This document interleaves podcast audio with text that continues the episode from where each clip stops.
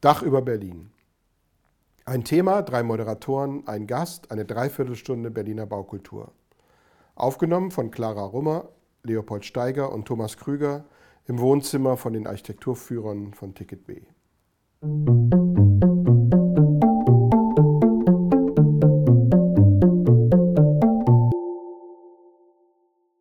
Willkommen zurück zu Dach über Berlin. Ich bin Clara, neben mir sitzt wie immer Thomas und nach einer wirklich diesmal sehr, sehr langen, nicht nur Sommer, sondern auch noch Frühling- und Herbstpause sind wir wieder zurück mit neuen Themen.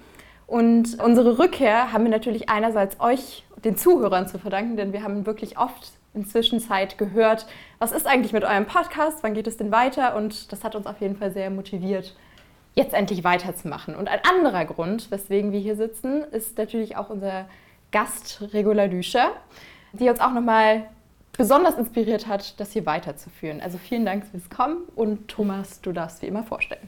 Ja, Regula Lüscher, ähm, du warst ähm, Stadtplanerin und Architektin oder bist es immer noch und hast in Zürich gearbeitet und bist dann nach Berlin gekommen als Schweizerin aus der neutralen Schweiz in diese große Stadt und warst 14 Jahre lang Senatsbaudirektorin hier mhm. und hast eine wichtige Zeit mitgemacht und moderiert und im Sommer bist du für viele überraschend von deinem Amt zurückgetreten. Hast gesagt, 14 Jahre sind genug, man soll gehen, wenn es am schönsten ist. Und ähm, jetzt haben wir die Idee gehabt, dass wir ja vielleicht, wo du jetzt praktisch im Ruhestand ist, vielleicht Architekturführungen in Berlin zusammen machen. Und dann kam uns die Idee, dass wir eigentlich unseren Podcast mit dir als erfahrene Architektin und Stadtplanerin gerne weitermachen möchten und über viele Themen reden wollen, die uns irgendwie alle angehen. Architektur geht uns sowieso alle an und wir haben uns heute ein spezielles Thema ausgesucht, was auch gerade sehr aktuell ist, Hochhäuser. Und darüber wollen wir heute reden. Was sind Hochhäuser? Vielleicht eine kleine Einführung äh, zur Geschichte der Hochhäuser. Wir kennen Türme natürlich schon seit die Menschheit unterwegs ist. Man hat sich Überblick verschafft. Es war immer ein Ausdruck von Macht. Man hat auch kriegerisch Vorteile gehabt, wenn man den Feind schon am Horizont sehen konnte, wenn man auf Bäume geklettert ist oder sich Türme gebaut hat. Leuchttürme waren wichtige Bauwerke, die zur Rettung der Seefahrer beitrugen, die aber auch zur Piraterie dienten. Also Türme gab es schon immer, aber Hochhäuser sind eigentlich erst im 19. Jahrhundert entstanden durch die Erfindung der modernen Baumaterialien, Stahl und Glas und den Aufzug vor allen Dingen, sodass man wirklich flächenmäßig große Bauwerke in die Höhe treiben konnte und diese Chicago School unter Louis Sullivan war sozusagen der Startschuss für das Hochhausbauen in der Stadt. Und heute kann man sich eigentlich Großstädte kaum noch ohne Hochhäuser vorstellen.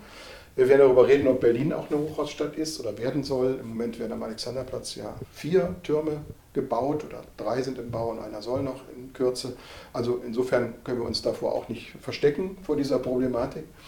Und wollen mal über diesen Typus Hochhaus sprechen. Viele Menschen haben ja Angst vor Hochhäusern. Wenn man sagt, hier wird ein Hochhaus gebaut, dann fürchten sie sich vor der zentrierten Macht oder vor Verschattung oder vor Winden oder was auch immer. Und deswegen, ähm, vielleicht steigen wir mit dieser Frage ein. Hast du in, Schweiz, in der Schweiz denn auch mit Hochhäusern zu tun gehabt? Man kann sich ja fragen, warum braucht man in der Schweiz Hochhäuser? Es gibt doch hohe Berge, da kann man doch wunderschön runterschauen. Wie ist das in der Schweiz mit Hochhäusern gewesen, als du dort tätig warst? Zum Beispiel? Mhm. Ja, doch, ich hatte viel zu tun mit Hochhäusern. Äh, ich habe nie selber ein Hochhaus gebaut, aber ich hatte dann, als ich im Amt für Städtebau ähm, so meine erste, ich sage jetzt mal, stadtplanerische Stelle hatte, äh, hatte ich die, ich glaube, es war ein parlamentarischer Auftrag sogar, ein Hochhausleitbild zu machen. Und das hatte schon damit zu tun, dass äh, Zürich in dieser Zeit gewachsen ist und ähm, dass man sich einfach nochmals überlegen musste, ob, ob das Hochhaus vielleicht eine Renaissance haben könnte, jenseits so dieser, ich sage jetzt mal 50er Jahre Wohnhochhäuser, äh, die meistens so eher so für sozial schwierige Gebiete standen. Also die hatten einen schlechten Ruf eigentlich. Oder dann natürlich Bürohochhäuser, Banken, die sich in den Hochhäusern gezeigt haben. Und dann habe ich ein Hochhausleitbild gemacht und das war sehr äh, lehrreich, weil ich äh, in Zürich natürlich sofort verstanden habe, dass ähm, eine Stadt, die eine Topografie hat, und in der Schweiz haben die meisten Städte eine Topografie, also die haben Berge und Täler und, und, ähm, und haben eigentlich auch so eine Stadtmorphologie, die sich immer auf diese Topographie bezieht. Und äh, da wurde eigentlich ziemlich klar, dass man sehr einfache Regeln formulieren kann in Zürich, nämlich dass man in diesen, in diesen äh, Talsohlen, äh, dass das geeignete Bereiche sind für Hochhäuser, die Hänge äh, nicht. Und dass äh, vor allem auch in dieser Talsohle es Gebiete gab in Zürich, die früher äh, Industriegebiete waren, also diese Transformationsareale, und dass die auch äh, historisch gesehen eine andere Körnung hatten. Also im Grundriss eine andere Körnung und dadurch war auch ziemlich logisch, dass man eben auch in diesen Gebieten in einem anderen Maßstab bauen kann. Interessant war aber in Zürich, dass wir dort eine äh, Bodennutzung hatten, die sehr restriktiv war und sehr kleinteilig bestimmt und dass man eigentlich auf jedem Grundstück genau wusste, wie viel Ausnutzung man da umsetzen kann.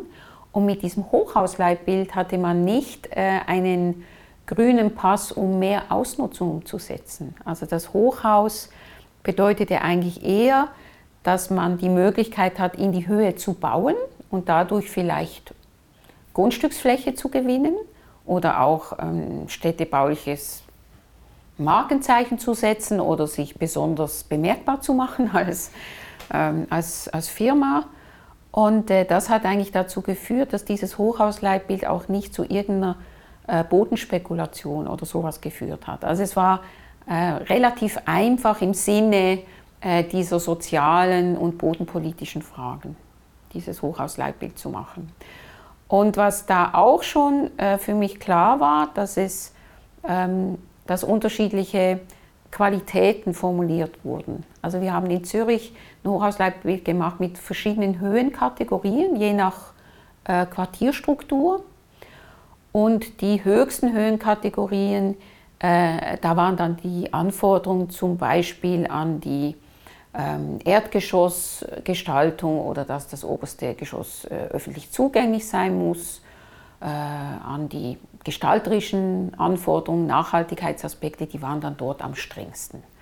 Und jetzt Hochhäuser um die 40 Meter, das waren Wohnhochhäuser und die hat man natürlich äh, nicht ganz so streng mit strengen Auflagen belegt.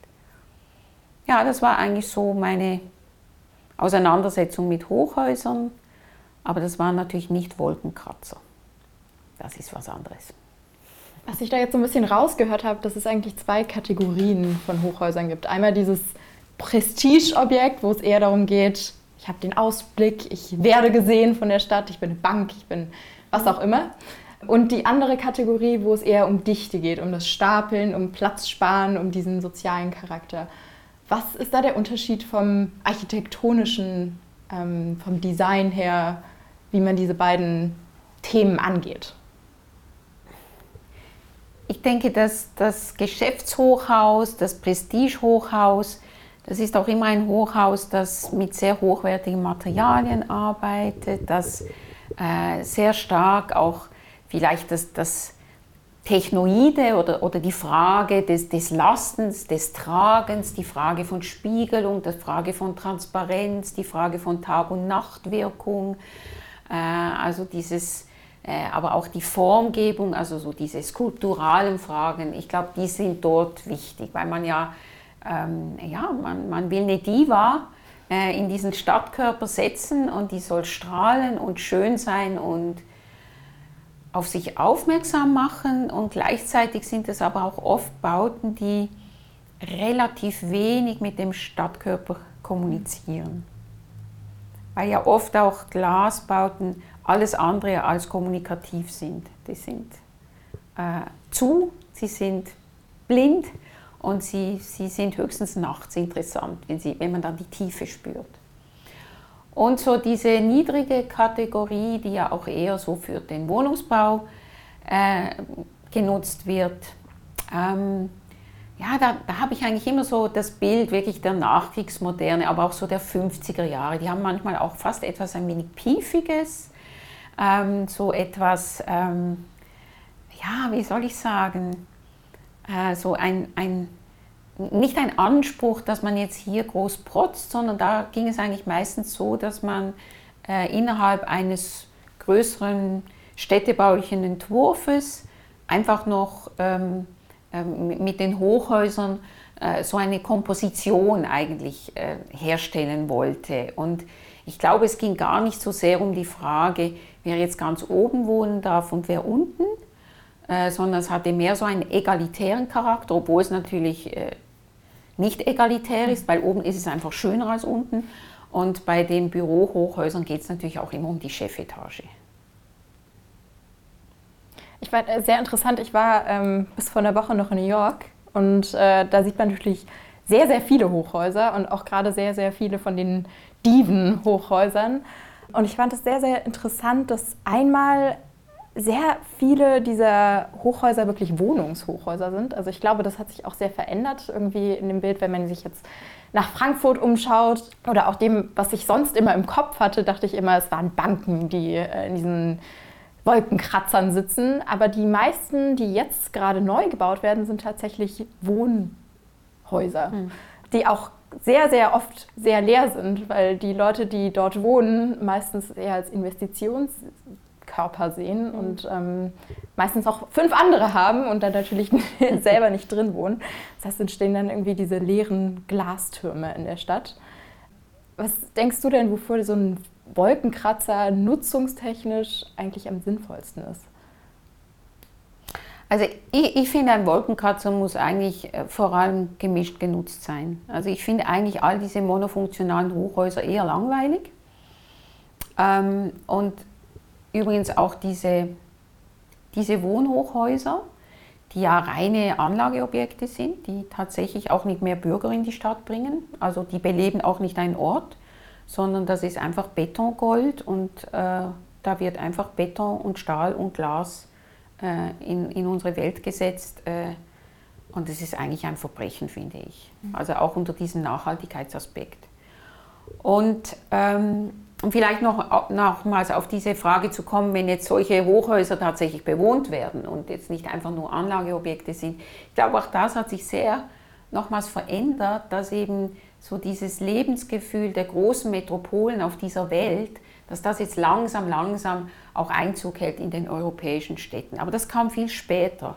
Und das hat einfach damit zu tun, dass wir viel mehr Urbaniten sind, dass, dass es hip ist, urban zu leben und dass natürlich das Wohnen auch wahnsinnig prestigeträchtig wurde. Also es ist nicht nur äh, das, das Einfamilienhaus auf dem Land, also die Villa, ist prestigeträchtig, sondern eben auch so ein riesen Flat in, in so einem Hochhaus.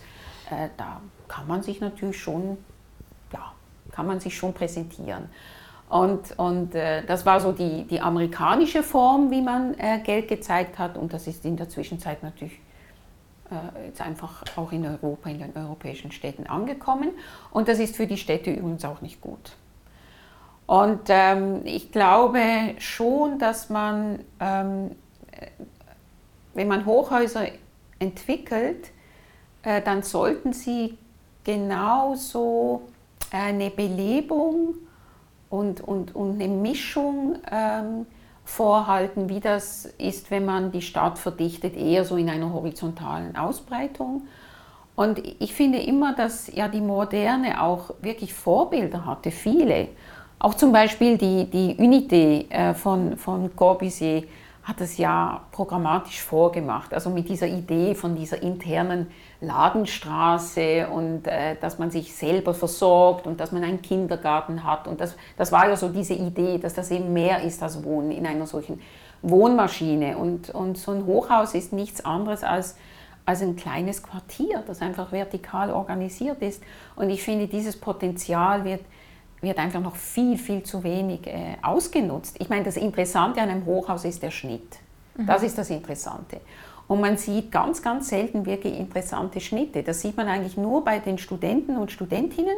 Das ist immer großartig. Ja, also wenn ich irgendwie ähm, äh, mit Studenten arbeite oder, oder eine Gastkritik mache und so ein Hochhaus ist dort das Thema, dann, dann sind diese Utopien, ja, diese gesellschaftlichen Utopien, wo man ganze ganze Straßenzüge quasi vertikal in ein solches Hochhaus legt und, und, und äh, gemeinwohlorientierte Nutzungen hat und Kinos und Kindergarten und Schule und Wohnen und Arbeiten und Fitness und Gesundheit und ein, ein Schwimmbad und Sport und alles, alles was Stadt ist. Und, ähm, und das scheitert irgendwie immer daran, glaube ich, dass halt der Aufzug, der ist einfach nicht anerkannt als kommunikatives ähm, Fortbewegungselement. Eigentlich komisch, weil äh, man kann sich natürlich wunderbar unterhalten in einem Aufzug, fast besser als auf der Treppe. Ja, ich Aber es geht halt so schnell. Ja? Also wenn, wenn Aufzüge irgendwie, ja, wenn man so diese Langsamkeit entdecken würde, dann wären sie vielleicht auch attraktiver als Vorbewegungsmittel im, im Sinne der Kommunikation. Ich finde das ganz interessant. Ich war gestern zufällig im Corbusier-Haus äh, zu Gast bei Jorun hier, die ja auch schon hier in unserem Podcast mhm. äh, mitgemacht hat. Und sie hat dort eine Wohnung mit einem fantastischen Blick über die ganze Stadt. Ich meine, das haben wir hier auch. Wir senden ja hier aus dem Turm am Frankfurter Tor. Und gerade wo du erzählt hast, diese kommunikativen Zonen, die sind ja ganz unterschiedlich. Hier in diesem Haus sind auch pro Geschoss eine Wohnung. Und das bewirkt, dass eigentlich die Kommunikation unter den Nachbarn sehr erschwert wird, weil man wirklich mhm. im Aufzug fährt und in seine Wohnung und man begegnet eigentlich im Flur kaum äh, irgendwelchen anderen Leuten. Im Corbusier-Haus, mein gut, das sind ein paar mehr als hier, da sind ja über 500 Wohnungen, mhm. aber da hat man ja diese langen Korridore. Und Jeroen hat mir erzählt gestern, wie großartig die Nachbarschaft in diesem Haus ist, wie sehr sich die Leute dort als Community verstehen und ähm, wie gut das funktioniert, weil diese Kommunikationszonen einfach durch die langen Korridore und auch den Eingangsbereich, das Foyer, es gibt einen kleinen Laden.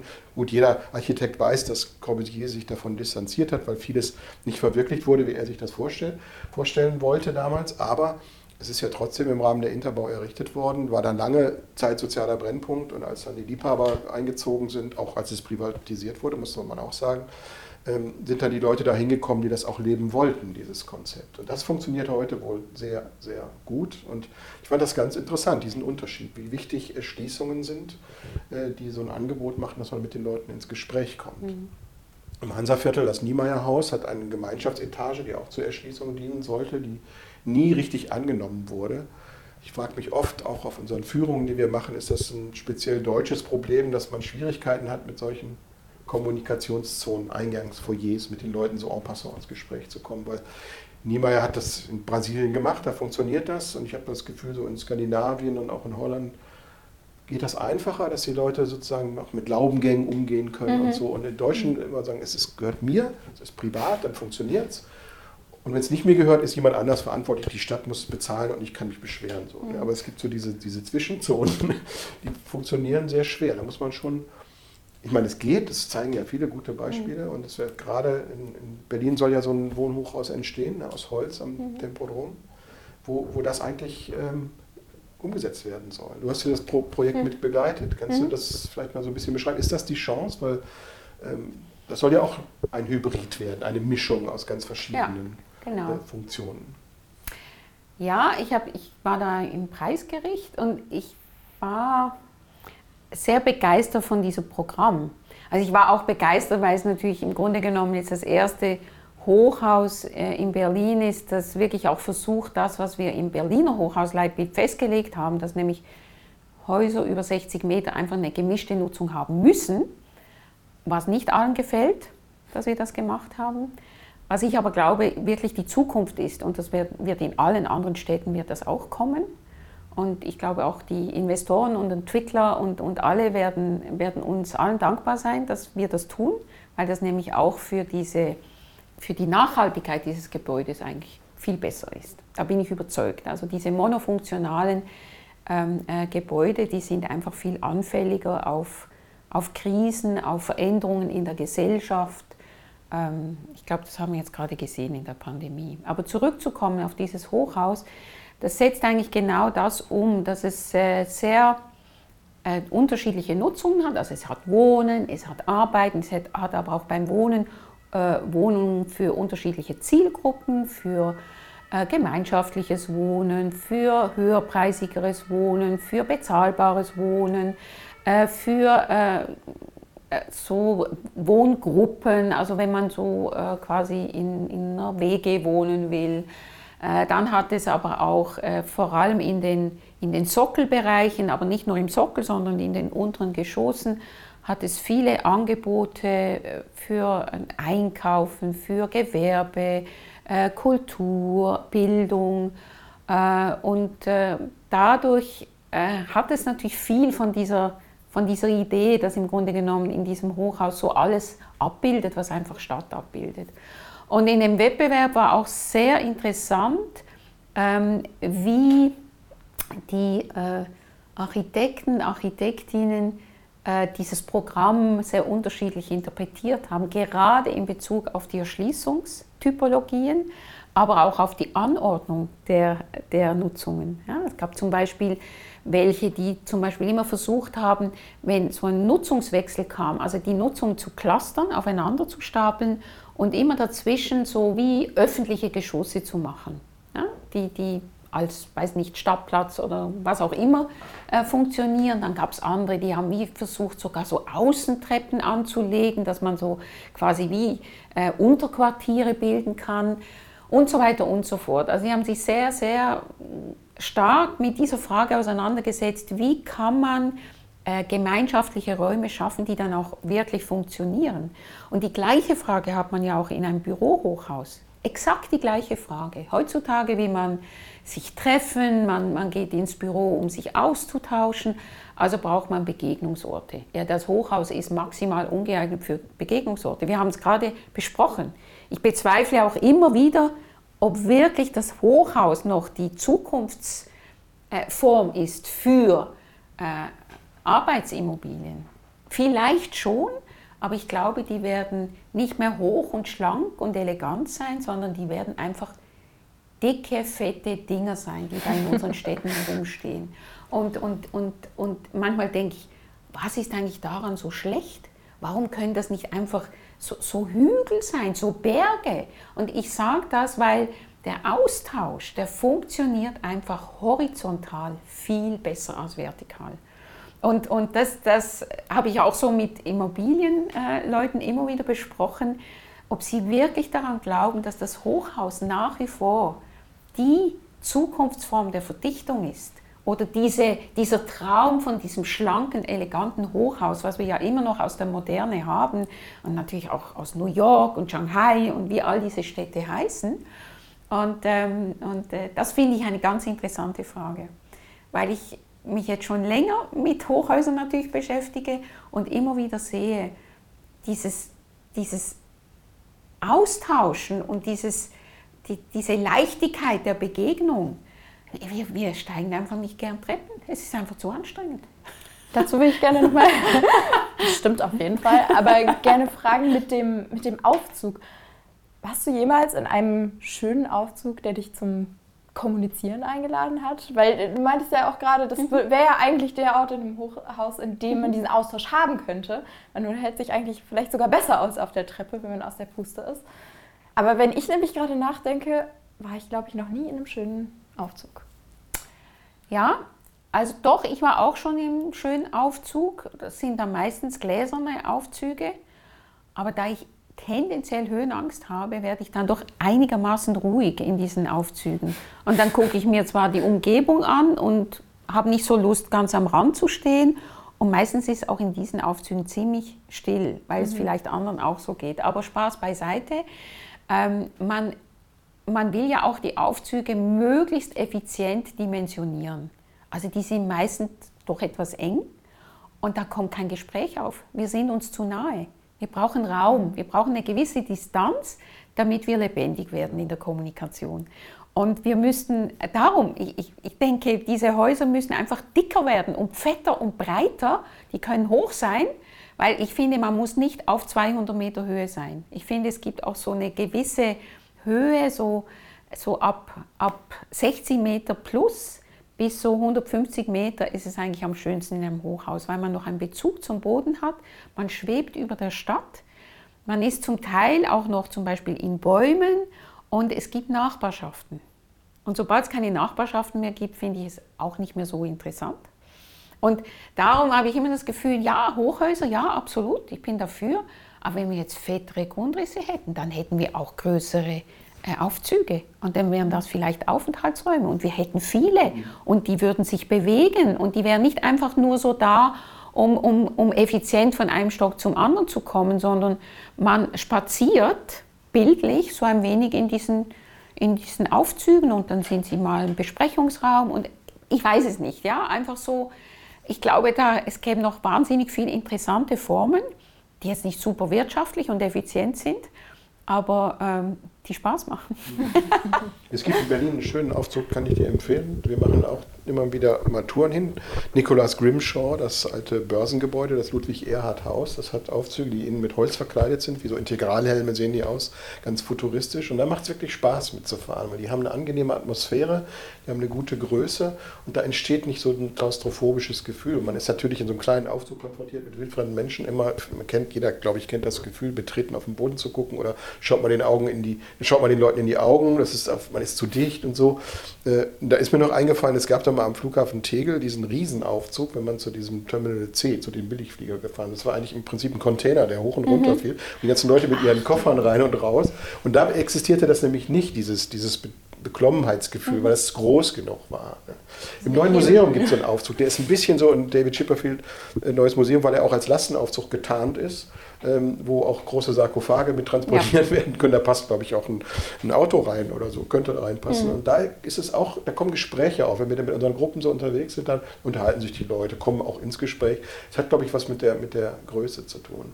Aber ich möchte noch, ein, es ist mir auch in den Sinn gekommen, über ein Hochhaus sprechen. Ähm, das ist der Torre de David in Caracas, der durch den Tod des Investoren nicht mehr weitergebaut wurde. Und dann haben Obdachlose diesen Turm okkupiert. Du kennst die Geschichte, das war Biennale 2012, mhm. Beitrag. Mhm. und die haben ein unglaubliches, ähm, sagen wir, ein, ein, eine Annäherung an dieses Gebäude geschafft. Das war wie eine lebendige Stadt. Es gibt einen Dokumentarfilm darüber mhm. und wurde sehr viel geschrieben. Äh, es sind dann Leute abgestürzt und es wurde geräumt von der Stadt, glaube ich. Die Stadt hat es gekauft hat es geräumt und dann kam noch ein Erdbeben, fünf Geschosse haben sich dann ganz oben geneigt und es ist jetzt leer und ist eine, eine Bauruine. Aber das Leben dort, was da eingezogen und da gab es keine Aufzüge. Die Leute sind da mit Motorrädern die Treppen hochgefahren und sowas. Das zeigte ja auf einer anderen Ebene, dass so eine, wenn der Druck groß genug ist, offensichtlich so ein Hochhaus auch ein lebendiger Ort werden mhm. kann. Ne? Das war ein unglaubliches äh, Sozialleben in diesem, in diesem Haus, was leider, leider ähm, vorbei ist. Was würde man sich ja wünschen, dass das eben auch in Hochhäusern passieren mhm. kann, ne? dass diese mhm. Aneignung. Mhm. Aber das ging halt nur, weil er, ja, mit dem Profit hat es nicht geklappt, sondern es war dann letztendlich eine Ruine, die man mhm. sich angeeignet hat, wie eine Hausbesetzung. Ja, ja. Und leider ist ja das Hochhaus ein Symbol eben auch für den teuersten Bau überhaupt. Das ist ja unwirtschaftlich eigentlich ein mhm. Hochhaus. Ne? Man muss immer sehr viel für Erschließungen mhm. ausgeben, man hat wenig Nutzfläche und deswegen kommt man natürlich selten äh, zu dem Punkt, wo das dann so gemeinnützig ist. Mit einer Ausnahme, und das zeigt ja, wenn wir hier aus dem Fenster schauen, die, die Wohnhochhäuser der 60er, 70er Jahre, zum Beispiel in der DDR, das waren ja Wohnungen, wo ganz viele Menschen gern in Hochhäusern lebten und das nicht um Prestige ging, sondern ja, vielleicht auch ein bisschen um Prestige. Das war ja auch eine Verbesserung, als im alten Altbau zu wohnen, aber es ähm, waren ja nicht, man wollte ja jetzt nicht was zeigen, sondern es war ja eigentlich ein Wohnungsproblem, das man lösen mhm. wollte. Und da sind so viele Wohnstädte und Wohnhochhäuser und Schlafburgen entstanden, die aber auch wiederum ein Negativ-Image produziert haben. Oder der, zumindest im Westen, würde ich sagen. Im Osten vielleicht erst später. Heute ist es ja so, dass, glaube ich, wenn so Leute auf der Straße vor Hochhäusern Angst haben, dass sie das dann auch immer so assoziieren mit solchen Ghettos. Ne? Dass das irgendwie sehr arm sein kann, so ein Hochhaus, also eine arme Gegend, aber eben auch auf der anderen Seite mhm. diese Luxustower in, in Manhattan auf der anderen Seite so Prestigeobjekte sein können. Mhm. Wie wollen wir mit Hochhäusern weiterbauen? Also die, die Mischung, hast du gesagt, ist ganz, ganz wichtig. Das ist aber auch nicht neu. Das hat ja irgendwie Rem Koolhaas in seinem Buch Delirious New York schon, äh, wann ist das rausgekommen? Schon vor 30 Zehn. Jahren geschrieben. Ne? Länger, deutlich. Oder noch länger, ja. Und äh, ich weiß ja, dass wir mal eine Exkursion nach Frankfurt gemacht haben und die Hochhausstadt in Deutschland und einfach, ähm, man kam in kein Hochhaus rein man kam nirgendwo mhm. hoch. Es gab nicht ein einziges Dachgeschoss, wo man mal äh, hätte rausgucken können. Es war nur damals der Henninger Turm. Doch, einen gab es. Mhm. Da konnte man oben, da gab es ein Restaurant und so. Aber ansonsten, ich fand das so, so äh, befremdlich, dass man so ausgeschlossen wird davon. Mhm. Dann bauen die ihre Türme in die Stadt mhm. und keiner darf rein oder schon gar nicht hoch. Ne? Auch rigoros, mhm. Banken und so und Sicherheit und so weiter. Und das würde ja eigentlich so weitergehen, wenn man da nicht gegensteuert. Kann man da als, als Stadtplaner wirklich gegensteuern oder ist das Kapital immer stärker? Ich meine, Nein. mit dem Hochhausleitbild in Berlin ist es ja schon gelungen, dass man. Nein, das Kapital ist nicht immer stärker. Ja. Das ist schon stark. Ja, aber ja, doch kann man schon. Also ich, ich finde, das, das Hochhausleitbild jetzt auch in Berlin ist eigentlich ein sehr gutes Beispiel. Das ist ein Leitbild. Und das ist ja nicht in einem, ja, das ist nicht ein Gesetz. Und trotzdem äh, hat das eine hohe Verbindlichkeit, weil äh, man diese, quasi das, was in diesem Hochhausleitbild als Leitlinien steht, das kann man jeweils dann in einen Bebauungsplan, den man machen muss für ein Hochhaus, dann auch sichern und festlegen. Das ist eigentlich so quasi so die Verbindung zwischen diesem Leitbild und dann einem Also man schreibt die Nutzung vor genau, in einem Bebauungsplan. Das kann man dann da, genau das muss passieren. So, so muss es passieren. Mhm. Und, und, äh, und es ist auch vorgeschrieben, dass man jeweils einen Bebauungsplan machen muss für ein Hochhaus. Dass man eben genau diese Kontrolle hat. Aber dass man auch die öffentliche Diskussion hat, dass mhm. man die Partizipation hat, die Beteiligung. Und doch, man kann schon sehr viel. Also da haben wir eben festgelegt, dass über 60 Meter muss es eine Nutzungsmischung haben, es muss auch bezahlbarer Wohnraum äh, darin umgesetzt werden. Ich glaube, das ist noch die größere Hürde für die Entwickler und Entwicklerinnen. Also die Mischung, da würden sie noch mitgehen, weil ja heutzutage auch das ganze äh, Aufzugsthematik, das hat sich auch verändert mit der Digitalisierung. Diese Aufzüge kann man programmieren, da findet man auch andere Lösungen, als das früher war. Das war immer so ein Argument, dass man das Wohnen äh, trennen muss von den Büros.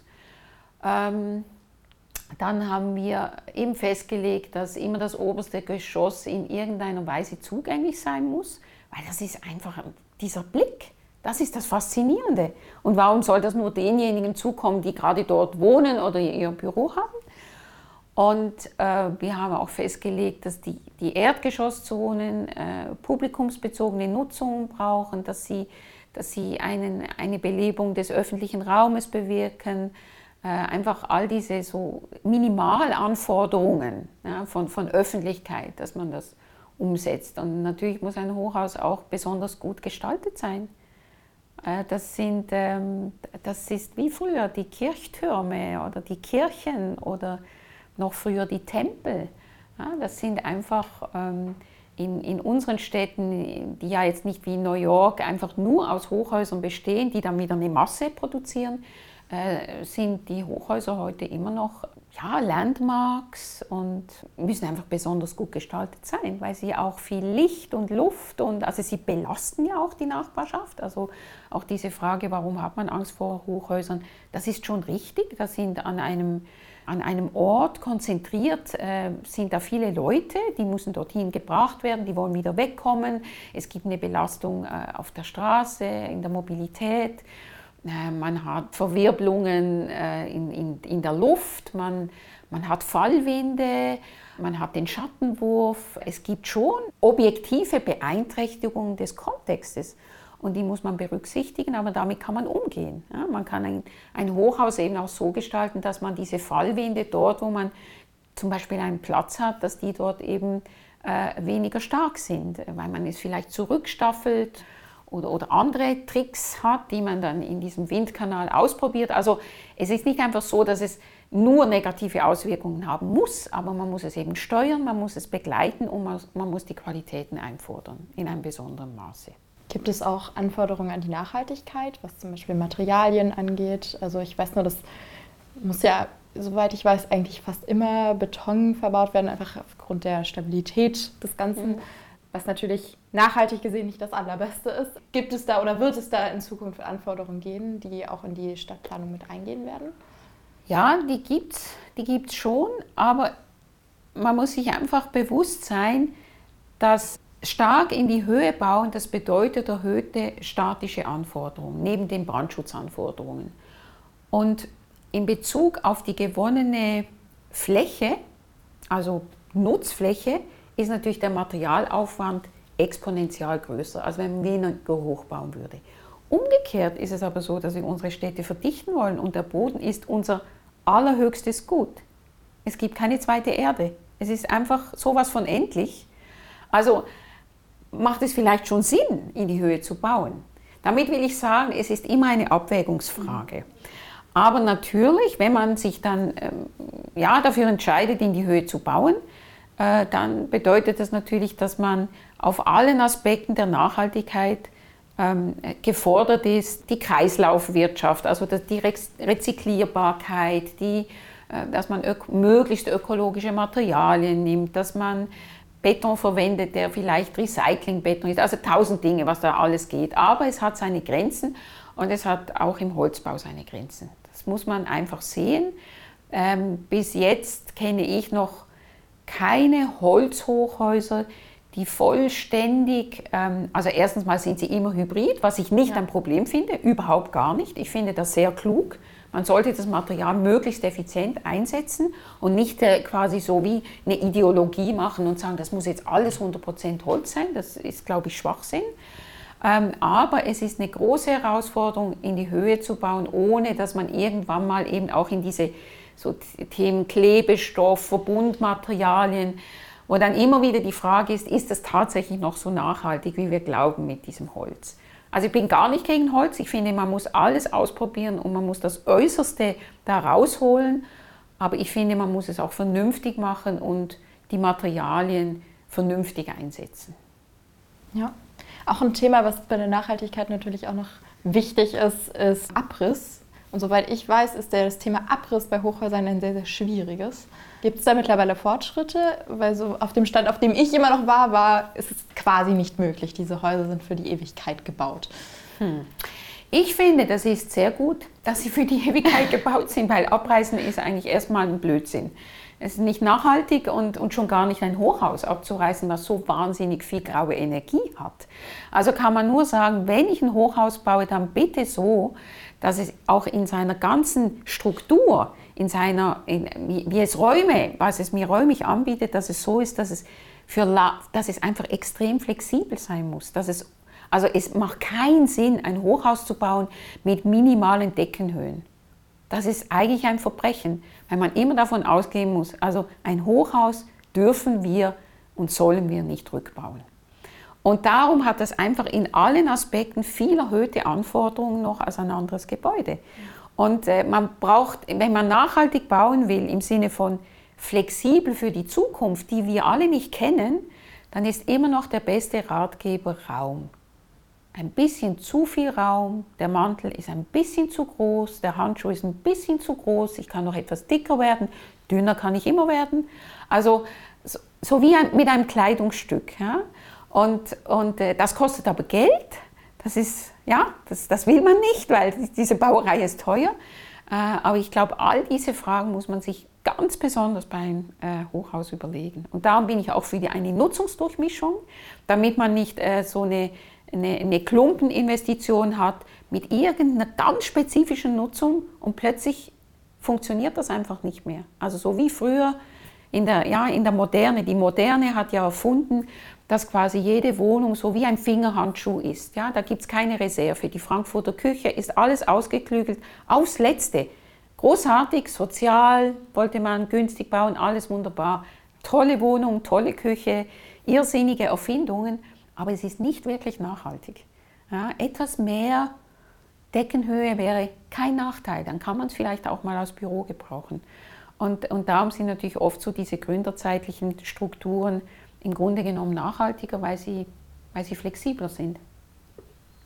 Wir haben ja zum Glück in Berlin, auch unter deiner Amtszeit, ein wunderbares Beispiel, wo alles ganz anders ist. Das Haus am Alexanderplatz, das Haus der Statistik, das Alles anders Haus, wie oben drauf steht. Ja, genau. Da ist es ja wirklich gelungen und das kann ja eigentlich ein Beispiel werden. So ähnlich wie in Caracas, Aneignung von eben nicht den Reichsten in der Gesellschaft, sondern von ganz verschiedenen mhm. Disziplinen. Kannst du ein bisschen was über die Entwicklung sagen? Du warst ja von Anfang an dabei, denn es ist ja ein ungewöhnliches Projekt, das jetzt nicht so eine Landmarke ist, das Haus ist keine Schönheit, äh, es war ein Riesentrump in der Stadt und war jahrelang Ruine und hat die Fenster mhm. rausgenommen, damit kein Vandalismus Schaden anrichtet und so weiter. Und jetzt ist es ein Vorzeigeprojekt eigentlich für die Stadtgesellschaft. Mhm. Ja, das ist wirklich ein interessantes Projekt.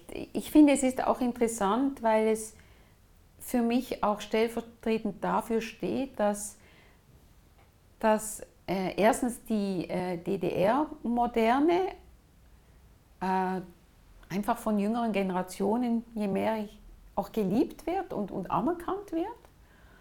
Äh, und zweitens, dass halt einfach dieses Bauen im Bestand und diese, dieses Infragestellen äh, von Rückbau, auch von Ruine, ich meine, dieses Haus der Statistik war am Schluss eine Ruine, muss man so sagen, dass das hinterfragt wird. Und, und das Dritte, was auch sehr interessant ist an diesem Projekt, dass wirklich ähm, quasi die, die Zivilgesellschaft nicht einfach so, so Widerstand geleistet hat, sondern Initiativen, Bürger, Bürgerinnen sich engagiert haben und, und Vorschläge gemacht haben und es geschafft haben, so gut äh, in der Politik zu lobbyieren, äh, dass man wirklich, muss man sich vorstellen, ein, ein, ein Bebauungsplan, der festgesetzt wird, äh, in Frage gestellt hat. Und, und im Grunde genommen erst durch diese Initiative ähm, es so ein Umdenken gab.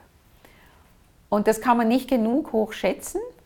Und das Interessanteste finde ich aber an diesem Projekt, dass ganz unterschiedlichste Partner jetzt hier zusammenraufen müssen und gemeinsam Stadt machen. Also dass diese Initiative ja jetzt nicht einfach uns berät, also uns, den Senat oder den Bezirk oder wen auch immer, sondern dass die ein Teil dieses Gebäudes und auch von neuen Gebäuden äh, selber, am liebsten selber umbauen möchten und, und es vor allem selber nutzen. Und das Interessante ist aber, dass da extrem unterschiedliche Systeme aufeinanderprallen. Und das zeigt sich manchmal im Detail. Die Initiative wünschte sich, dass dieses Gebäude sehr bestandsbezogen saniert wird.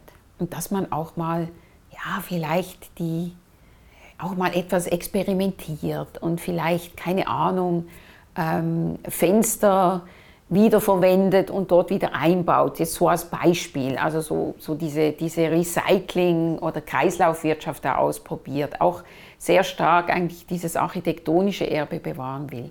Und jetzt ist es aber so, dass die Berliner Immobiliengesellschaft ähm, den Auftrag hat, dieses Haus zu sanieren für die Finanzverwaltung oder Teile dieses Hauses, respektive eben das ganze Haus, auch die Teile, in denen dann die Initiative reingeht. Und diese, diese BIM, die hat natürlich ganz andere Gewährleistungsanforderungen. Das ist öffentliches Geld, was da verbaut wird. Äh, das muss nachher, ja, das kann nicht irgendwie mal so ein experimentell mal, mal was ausprobieren. Ja. Die müssen quasi gewisse Qualitätsstandards auch einhalten. Und, und da prallen unterschiedliche Systeme aufeinander. Und noch ganz, in, in ganz vielen anderen Themen. Und da ist ja der Bezirk dabei, der ein, ein, Hochhaus bauen will und, und ein Rathaus. Und es ist die Wohnungsbaugesellschaft dabei, die wiederum ganz andere Ziele hat. Und das ist eigentlich das Interessanteste an diesem Projekt, dass jeder von diesen Partnern ähm, erstmal anerkennen und lernen muss, unter welchen Bedingungen eigentlich die anderen Partner, unter welchen Rahmenbedingungen die anderen Partner sind. Ich meine, die öffentliche Hand muss ins Parlament, um Geld zu holen. Die Initiative, äh, die muss auf, auf Banken sich Kredite holen. Dazu bräuchten sie eigentlich ein Erbbaurecht. Ja, das will aber wiederum, passt das wiederum jetzt nicht so ganz richtig in die Strategie des Senates, der eigentlich dieses Gebäude behalten will. Also ich will damit sagen, es kommen, ähm, es kommen Welten zusammen mit unterschiedlichen Erfahrungshintergründen, aber auch mit völlig anderen Entwicklungsphilosophien. Und äh, zuerst muss man voneinander lernen, was eigentlich das Problem des Nachbarn ist weil man selber ganz andere Probleme hat. Sehr interessant. Um das Ganze nochmal abzurunden, was würdest du sagen, braucht eine Weltstadt Hochhäuser? Nein. Klare, einfache Antwort. Braucht sie nicht. Also ich glaube nicht, dass, dass man nur mit Hochhäusern eine Weltstadt sein kann. Ich finde, eine Weltstadt ähm, ist, also das, zeichnet ganz andere Dinge aus. Dass man, dass man unglaublich äh, divers ist, dass man ein reiches Kulturleben hat, dass man ein reiches Wirtschaftsleben hat, dass man, äh, dass man unglaublich gemischte, wie soll ich sagen, kulturelle Hintergründe hat, dass die Welt zusammenkommt in einer Stadt, die ganze Welt. Ähm, ich finde jetzt nicht, das Hochhaus ist Ausdruck einer Weltstadt, aber das Hochhaus ist natürlich Ausdruck äh, von Dichte, es ist Ausdruck von Prosperität auch, also von, von Wirtschaftskraft. Und das Hochhaus ist, hat, hat einfach so, hat, hat eine irrsinnig große Symbolik.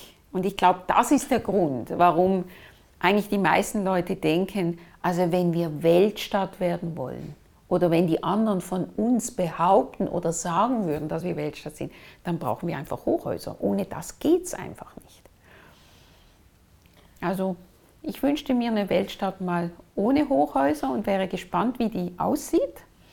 Gab es ja sehr lange, oder? Ja, natürlich gab es das.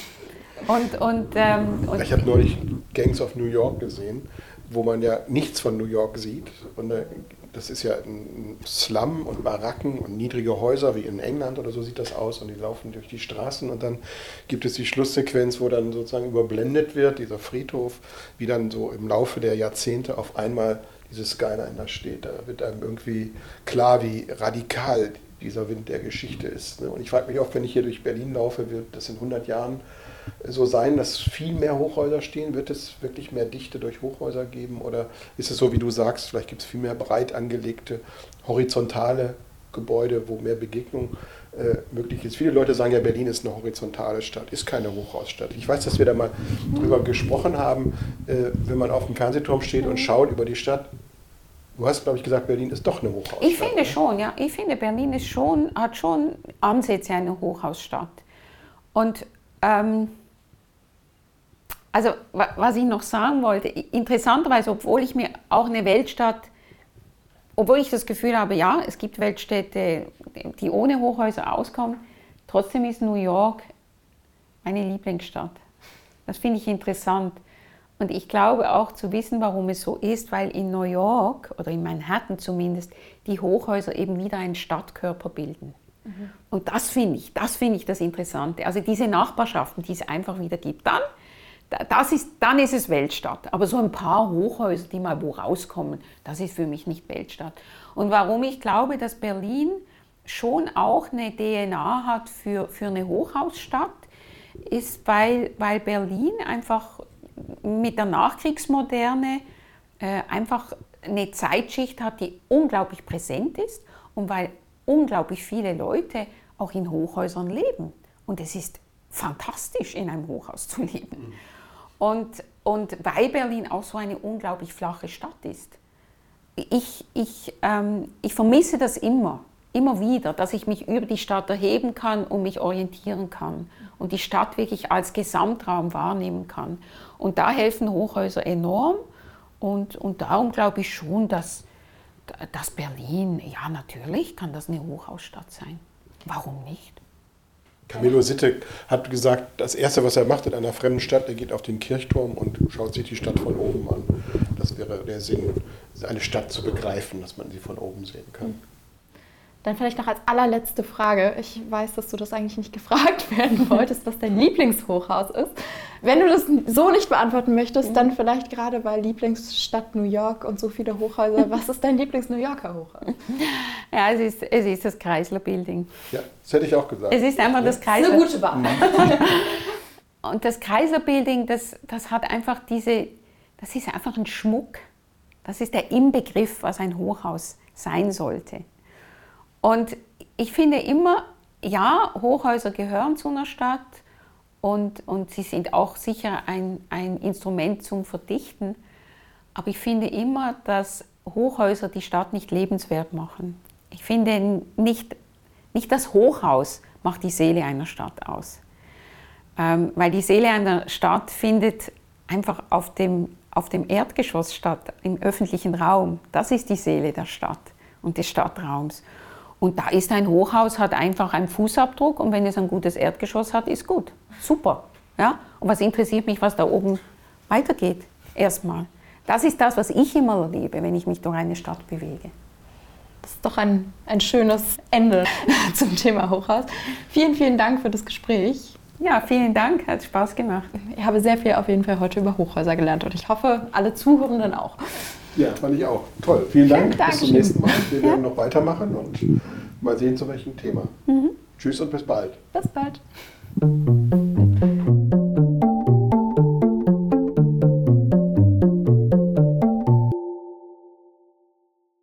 Das war ein Dach über Berlin.